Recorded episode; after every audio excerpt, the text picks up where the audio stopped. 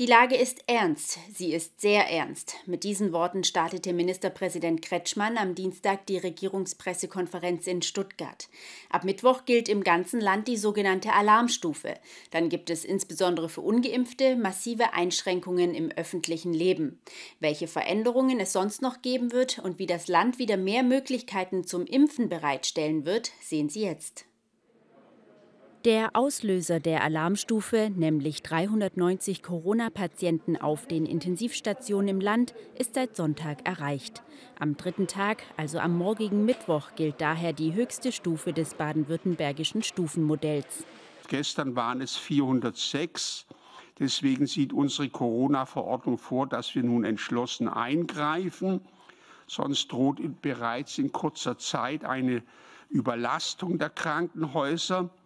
Darunter leiden dann natürlich nicht nur Corona-Patienten, sondern auch Menschen, die im Krankenhaus behandelt werden müssen.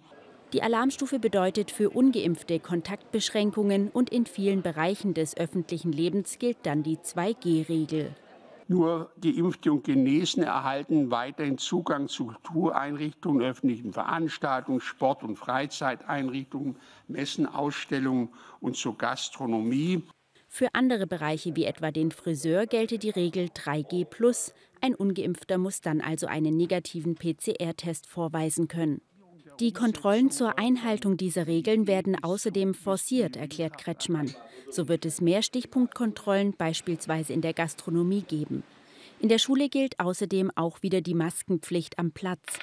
Die unterschiedlichen Inzidenzzahlen bei Geimpften und Ungeimpften zeige, warum es jetzt wichtig ist, diese Gruppen etwas zu separieren, erklärt Lucha. Wir hatten Ende letzter Woche die Inzidenz bei Geimpften von knapp 38 und die Inzidenz von Ungeimpften bei knapp 900. Also Sie sehen, dass einfach nach wie vor die Hauptbetroffenen sind vor allem diejenigen, die nicht geimpft sind, sind die, die bei uns auf den Intensivstationen ankommen. Natürlich gibt es äh, Impfdurchbrüche. Leider halt, je mehr nicht äh, geimpfte Kontakt mit Geimpften haben, steigt da der mathematische Druck, das wissen Sie. Außerdem lasse eben bei vielen mittlerweile die Impfwirkung nach, wodurch sich auch Geimpfte wieder mehr anstecken können. Die Boosterimpfung sei daher umso wichtiger. Doch selbst wer sich boostern lassen will, braucht momentan viel Geduld, denn die Realität sieht oft so aus: lange Warteschlangen vor mobilen Angeboten. Ja, wir haben tatsächlich diese Woche wieder enorme Zuwächse, auch 40 Prozent Erstimpfungen.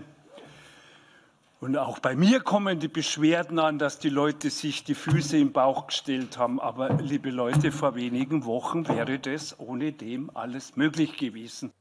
Der erneute Aufbau der Kreisimpfzentren würde jetzt zu lange dauern. Daher setzt der Gesundheitsminister auf weitere 155 mobile Impfteams im Land, die vor Ort unterstützen. Außerdem sollen auch stationäre Pop-up-Impfmöglichkeiten eingerichtet werden. Geschlossen wurden die Impfzentren laut Lucha, weil sich zuletzt oft nur fünf Menschen in den großen Zentren verirrt hätten und die Ressourcen und Manpower nicht verhältnismäßig gewesen wären. Ein Hoffnungsschimmer am Horizont sei auch eine mögliche Freigabe für die Impfung von 5- bis 11-Jährigen. Diese wird von der EMA am 25. November erwartet.